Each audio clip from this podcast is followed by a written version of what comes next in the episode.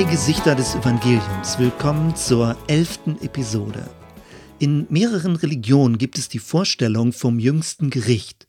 Es geht um die Vernichtung des Bösen am Ende der Zeit. An sich eine gute Nachricht, dass das Böse nicht das letzte Wort hat.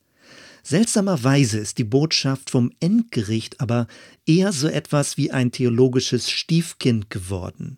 Oder wann hast du zum letzten Mal eine Predigt über das jüngste Gericht gehört? Dabei ist die Eschatologie, also die Lehre von den letzten Dingen, keineswegs ein Randthema. Vielmehr entscheidet sich daran, wie wir schon jetzt in dieser Welt leben. Das Bild, was wir von der Zukunft haben, wirkt sich unmittelbar auf unsere Beziehung zu Gott und unser heutiges Verhalten aus. Erwarten wir das Endgericht als eine Bedrohung oder als eine Erlösung? Bin ich in Gottes Gnade geborgen oder ist mein Vertrauen zu Gott an der Wurzel durch Angst vergiftet? Die unterschiedlichen Vorstellungen vom Endgericht ergeben sich daraus, an welcher Stelle schwerpunktmäßig das Böse verortet wird. Das Schuldvergebung-Muster sieht den sündigen Menschen als Täter, der aus seinem verdorbenen Inneren heraus handelt. Das Böse ist im Menschen. Deswegen wird jeder Mensch im Endgericht noch einmal mit all seinem Fehlverhalten konfrontiert, anschließend aber auch auf die Gnade in Christus verwiesen. Das Angst-Schutzmuster betont, dass von Gott getrennte Menschen in der Gewalt von bösen Mächten sind. Das Böse befindet sich also gewissermaßen in einer Zwischenebene zwischen Gott und Menschen. Christus hat am Kreuz diese Mächte besiegt und am Ende der Zeit wird Satan mit all seinen Anhängern endgültig ins Feuer geworfen. Das Scham-Annahmemuster sieht das Böse eher als Kollektivdynamik. Böses zeigt sich als Kettenreaktion von zerbrochenen Beziehungen, von sozialen Verwerfungen und Ausgrenzungen. Menschen sind zwar Täter, aber vielmehr noch Opfer. Böses hat eine strukturelle Gestalt. Hieraus ergibt sich ein ganz anderes Verständnis von Gottes bevorstehendem Gericht. Wir kommen gleich darauf zurück. Zunächst drei Anfragen an die Vorstellung vom bedrohlichen Endgericht. Erstens. Unbestritten ist, wir finden diese Botschaft in der Bibel. Im zweiten Petrusbrief steht, so werden auch jetzt Himmel und Erde durch dasselbe Wort aufgespart für das Feuer, bewahrt für den Tag des Gerichts und der Verdammnis der gottlosen Menschen. Bei Max und Moritz lesen wir Wehe, wehe, wenn ich auf das Ende sehe. Braucht es Strafandrohung, um menschliches Verhalten zu verändern?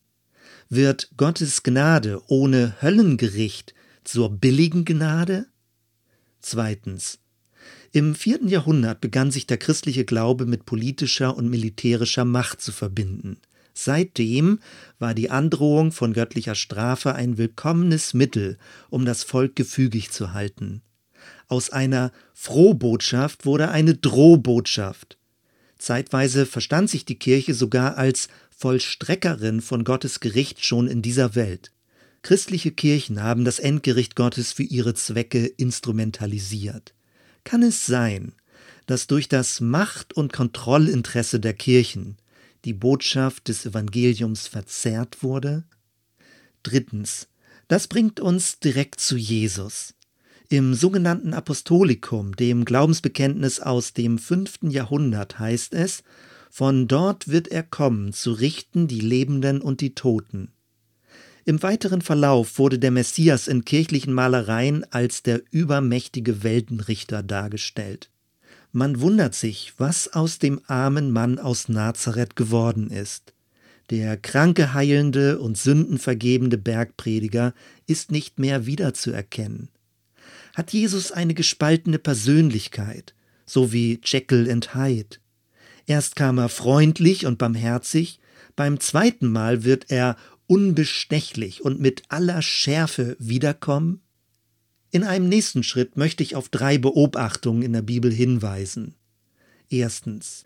Im Lukasevangelium wird davon berichtet, wie Jesus zu Beginn seines Wirkens in der Synagoge auftrat und ein Prophetenwort auf sich bezog. Er zitierte aus Jesaja 61. Der Geist des Herrn ist auf mir, weil er mich gesalbt hat und gesandt, zu verkündigen das Evangelium den Armen, zu predigen den Gefangenen, dass sie frei sein sollen, und den Blinden, dass sie sehen sollen, und die Zerschlagenen zu entlassen in die Freiheit und zu verkündigen das Gnadenjahr des Herrn. An dieser Stelle brach Jesus ab. Wer in Jesaja 61 nachschlägt, stellt erstaunt fest, der Prophetentext geht folgendermaßen weiter zu verkündigen das Gnadenjahr des Herrn und dann und einen Tag der Rache unseres Gottes. Das kann kein Zufall sein. Jesus endete mit Gnadenjahr des Herrn und verlängerte nicht bis zum Tag der Rache. Mir ist diese biblische Thematik deswegen gut in Erinnerung, weil der Tag des Herrn Teil meiner theologischen Abschlussprüfung war.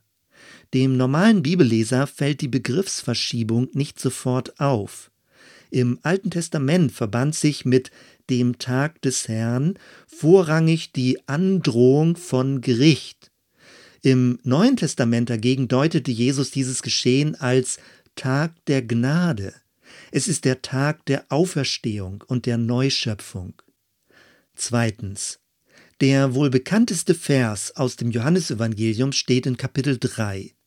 Denn also hat Gott die Welt geliebt, dass er seinen eingeborenen Sohn gab, auf dass alle, die an ihn glauben, nicht verloren werden, sondern das ewige Leben haben. Unmittelbar danach in Vers 17 steht, denn Gott hat seinen Sohn nicht in die Welt gesandt, dass er die Welt richte, sondern dass die Welt durch ihn gerettet werde. Das müsste doch aufhorchen lassen. Natürlich spricht auch Johannes von Verlorenheit, von Gottes Zorn und seinem Gericht, aber der große Bogen ist Rettung, Erlösung, Licht, Auferstehung, Leben. Drittens. Im ersten Johannesbrief Kapitel 4 steht, Furcht ist nicht in der Liebe, sondern die vollkommene Liebe treibt die Furcht aus. Denn die Furcht rechnet mit Strafe, wer sich aber fürchtet, der ist nicht vollkommen in der Liebe. Wer also in Gottes Liebe eingetaucht ist, verbindet mit dem Tag des Gerichts nicht mehr Furcht und Strafe. Johannes hebelt hier alle Vorstellung von einem bedrohlichen Strafgericht aus. Das ist deswegen so bedeutsam, weil er als engster Schüler von Jesus dessen Botschaft besonders gut verstanden haben müsste. Diese wenigen Beobachtungen zeigen, dass die Vorstellung vom Endgericht als Strafgericht gar nicht so eindeutig ist. Es lohnt sich ein bisschen tiefer zu graben. Beginnen wir mit der deutschen Sprache. Nehmen wir das Wort Gericht. Damit kann ein strafendes Gericht gemeint sein oder völlig anders, ein leckeres Gericht zum Essen. Immer wenn ein Wort so unterschiedliche Bedeutung hat, nennen wir das Teekesselchen. Sprachgeschichtlich ist interessant, dass diese gegenläufigen Bedeutungen zustande kamen. Ebenso beim Tätigkeitswort richten. In heutiger Zeit klingt es streng und bedrohlich. Je nachdem aber, welche Vorsilbe vorangestellt wird, bekommt es einen völlig unterschiedlichen Klang. Negativ abrichten oder zugrunde richten. Positiv aufrichten verrichten oder in Bezug auf Essen, es ist angerichtet. Besonders interessant ist das Verb hinrichten. Viele hören darin einen Tötungsvorgang. Es kann aber auch ausrichten bedeuten. Etwas Krummes wird in die richtige Richtung hingelenkt. Hinrichten meint dann gerade machen oder zurechtbringen. In ähnlicher Weise ruft der Begriff Richtfest ein ebenso positives Bild hervor. Es geht nicht um ein Strafgericht, sondern um eine Feier, dass bei einem Hausbau alle Mauern und Dachbalken an der richtigen Stelle sind. Was wäre, wenn das Endgericht so etwas wie ein Richtfest der neuen Schöpfung wäre? Machen wir jetzt eine Zeitreise zurück in die altorientalische Welt. Damals gab es zwei grundlegend unterschiedliche Vorstellungen vom Endgericht. Auf der einen Seite wurde für Gerechtigkeit das Bild der Waage verwendet, auf der anderen Seite das Bild der Sonne. Das Bild der Waage ist uns vertraut. Es bezieht sich auf eine ausgleichende Gerechtigkeit. Das Schicksal des Menschen steht im Mittelpunkt. Der Hintergrund ist ein ägyptisches und später dann römisches Weltbild. Richten meint hier Fehlverhalten feststellen, zu strafen und zu vergelten. Es ist die Ausführung einer Rechtssetzung, die Scheidung in Gut und Böse. Der Täter ist im Blick, ihn erwartet die Strafe für seine Untaten. In der altägyptischen Kultur dominiert das Totengericht. Jeder Einzelne muss vor dem göttlichen Strafrichter erscheinen. Die Rechtsprechung ist auf die Vergangenheit bezogen. Kurz gesagt, wir haben es mit einem täterorientierten Moralgericht zu tun. Die schuldbeladene Vergangenheit wird aufgerechnet und zum Abschluss gebracht. Ganz anders bei der zweiten Gerichtsvorstellung. Gerechtigkeit wird mit der Sonne verglichen. In unserem Kulturkreis kommt uns das ziemlich fremd vor. Im Propheten Maleachi steht der geheimnisvoll schöne Vers über Gott. Für euch aber, die ihr meinen Namen achtet, wird die Sonne der Gerechtigkeit aufgehen, und ihre Strahlen werden Heilung bringen. Ihr werdet hinausgehen und vor Freude hüpfen wie Kälber, die auf die Weide gelassen werden. Die Vorstellung, dass Gerechtigkeit wie eine heilende Sonne ist, hat babylonischen Hintergrund. Hierbei geht es weniger um das Einzelschicksal des Menschen, sondern um die geheilte Ordnung des Kosmos. Richten meint aufrichten und zurechtbringen. In der letzten Episode sprach ich von der Sonnenblume, die sich zur Sonne hinrichtet. Richten ist also nicht eins zugrunde richten, sondern eins zurechtbringen. Es geht darum, dass die Lebensordnung wiederhergestellt wird. Richten ist ein schöpferisches Wirken, etwas, das Recht hervorbringt. Bei dieser Vorstellung vom Gericht sind weniger die Täter, sondern vielmehr die Opfer im Blick.